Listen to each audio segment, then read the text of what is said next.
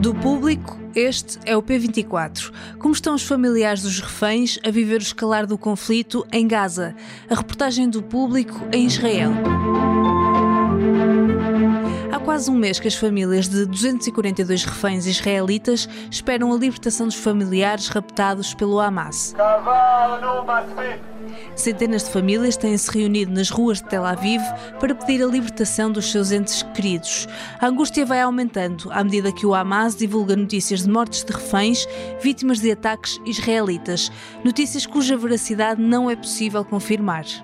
Esta semana, o grupo terrorista palestiniano divulgou um vídeo com 76 segundos em que se vêem três reféns.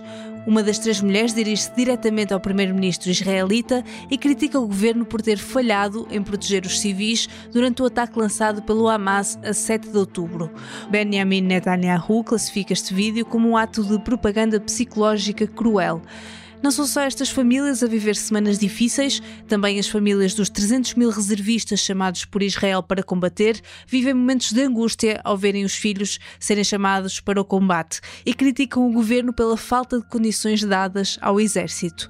Neste P24 vou conversar com a Sofia Lorena, enviada do público a Israel, sobre o que está a testemunhar no terreno nos primeiros dias de reportagem. Eu sou Inês Rocha e este é o P24. Sofia, bem-vinda ao P24.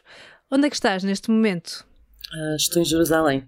Uh, cheguei ontem, vinda de Tel Aviv, onde tinha chegado umas horas antes. Sim, sei que chegaste há pouco tempo, mas tens percorrido nas últimas horas o país e ouvido testemunhos, tanto de familiares de reféns como familiares de membros do Exército.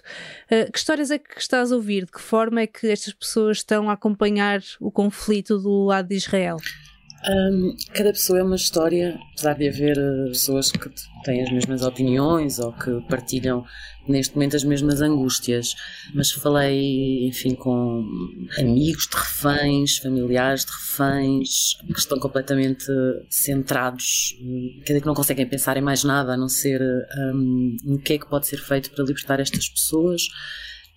Falei com famílias com quem não sabe dos pais ou com quem não sabe do fi dos filhos, mas falei também com israelitas que, que estão a começar a pôr em causa o seu governo e a capacidade do seu governo para, para os liderar em guerra, para liderar o seu, o seu país em guerra, uh, nomeadamente mães de, de, de, soldados que entretanto foram chamados a seguir ao massacre de dia 7 e, e que estão no sul do país e falaste com uma mãe em particular cuja história destacas numa reportagem no, no jornal. Sim. Qual é a história desta família? Sim, Limor. Um, basicamente, ela conta que uh, o filho foi chamado logo no dia 7 uh, e ela e o marido um, fizeram, começaram a fazer tudo o que podiam como voluntários, porque nós imaginamos Israel uh, como um país que tem um exército muito poderoso, e é, e é verdade, mas um, tem havido tanto desinvestimento em áreas uh, sociais um, e disso eu sabia, mas não sabia que, uh, que faltam coisas básicas aos soldados. E, e, portanto, estes pais, por exemplo, ao mesmo tempo que, que, que, estavam a ajudar a juntar coisas que, eram, que são precisas para, para os sobreviventes, para as pessoas dos kibbutz e das localidades que foram atacadas, estavam também a, juntar ajudas para enviar, enfim, equipamento tático, coisas uh, para, para o batalhão do seu, do seu próprio filho. E ela diz que se sentiam soldados, uh, como parte, parte do exército, até dia 29. Uh, dia 29 à noite, o primeiro-ministro, Benjamin Netanyahu, uh, resolveu postar nas redes sociais um texto em que criticava as chefias militares pelo que aconteceu e descrevia uma situação em que ele não teria sido avisado da existência do risco e do perigo um, de algum ataque grande pelo Hamas. E nesse momento, uh, esta mãe sentiu-se absolutamente traída e, e, decidiu que tinha de fazer alguma coisa, porque o ponto de vista dela é que um líder que não assume as suas responsabilidades não pode ser um líder em tempo de guerra. E então iniciou um protesto em, em Tel Aviv, que é a cidade dela, diante da sede do governo e tem passado por lá outras mães que têm, que têm ficado, que têm ido e vindo, mas ela vai para lá todos os dias e passa lá de manhã à noite um, e espera que muitas mães se juntem uh, a ela. Além destas mães que estão preocupadas com os filhos que foram chamados para o exército, há também famílias que estão em protesto há várias semanas porque têm familiares que estão reféns do Hamas e que continuam a não ser libertados. Falaste também com algumas destas famílias. Sim, um, estas pessoas um, todas têm, todas querem dizer a mesma coisa, um, que a prioridade tem de ser libertar os reféns uh, os 242 que, são, que estão atualmente uh, dados oficialmente como reféns, é uma lista que está sempre a ser atualizada. Uh, mas depois um, há pessoas que estão confiantes naquilo que o governo estará a fazer, que acreditam que, um, que, que, não têm informação, mas isso não significa que não esteja a, ser feito tudo o que é preciso para trazer de volta os seus familiares, os seus amigos. E há pessoas que pensam que não, que, que é uma loucura uh, bombardear Gaza todos os dias, um, porque, em alguns casos, isso, isso é, é, é, é, muito importante porque estão a morrer famílias, pessoas como, como, como elas, uh, centenas por dia, mas também porque uh, essas bombas podem podem, podem matar também estes israelitas, os seus tios, uh, os seus amigos, um, e portanto as pessoas vivem isto, estas angústias de maneiras diferentes. Portanto, eu nem sei se, se, se aquilo que um, aquele espaço em Tel Aviv uh, diante do, do quartel-general do Exército, não lhe chamaria um protesto, é uma concentração. Um, e, e, há pessoas com todo o tipo de, de, de discursos que ali passam o dia, que ali param, Uh, mas essencialmente a mensagem é não esquecer estas pessoas, a prioridade tem de ser, tem de ser conseguir a sua libertação, depois tratamos do resto. Esta preocupação com a segurança dos reféns é talvez reforçada pelas notícias que chegam da faixa de Gaza, porque nas últimas semanas têm surgido notícias de reféns mortos em ataques na faixa de Gaza. Ainda esta semana o Hamas disse que morreram sete reféns. Foi também divulgado um vídeo de três reféns. Tudo isto Israel classifica como propaganda, mas não sabemos uh, quão verdadeiras são estas notícias. Uh, como é que as famílias do lado de Israel estão a receber estas notícias? Com, com muita preocupação. Um, obviamente não é possível saber se os números que o Hamas tem dado são verdadeiros ou não, mas uh, passado dois dias eles já estavam a, a, a, a dar números de mortos, de reféns que, que, estariam a ser mortos pelos, pelos raids israelitas, pelos bombardeamentos. Um, portanto, a acreditar no que o Hamas diz podem já ser dezenas. Um, não, há como, não há como ter certeza, mas obviamente um, que esta possibilidade e, e estas mensagens um, tornam esta, esta angústia, esta espera por, por, por, por alguma informação ainda mais complicada, ainda mais, uh, ainda mais, ainda mais difícil.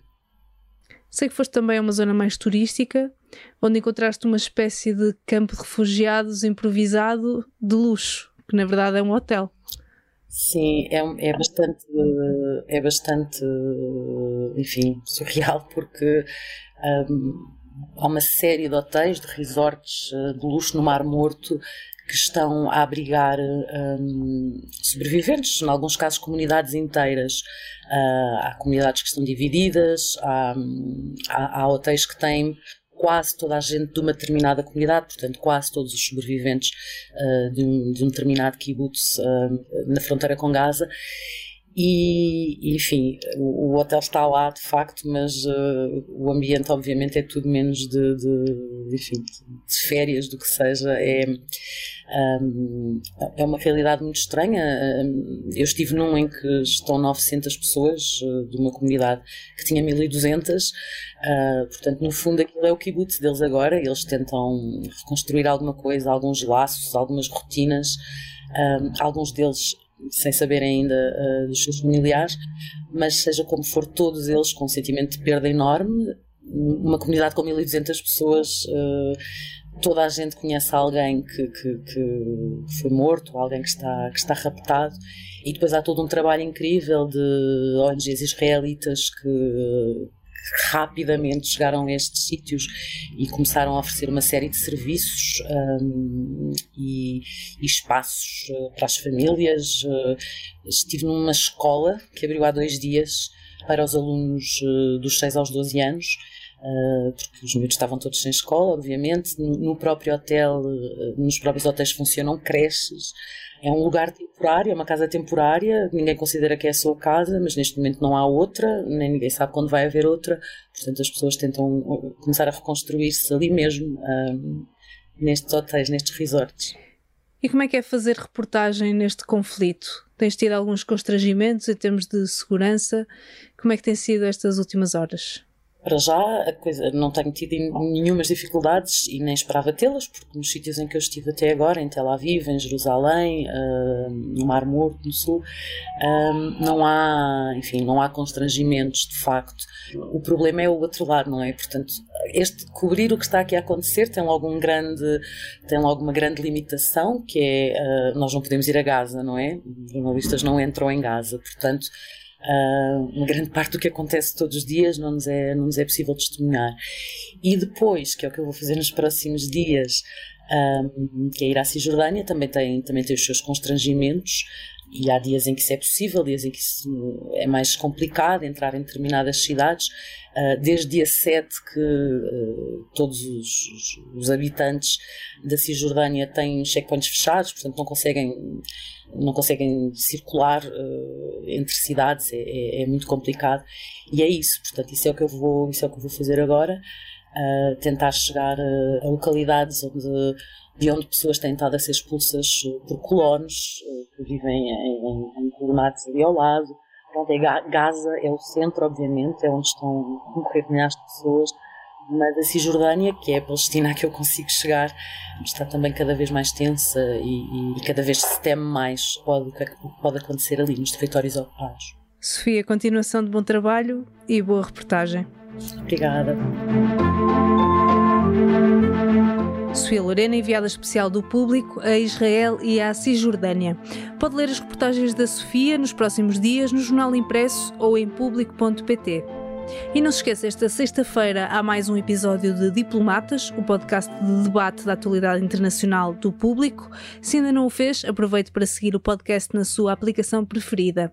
Este episódio foi editado por mim, Inês Rocha. A música é da Ana Marcos Maia. Tenham um bom dia e bom fim de semana.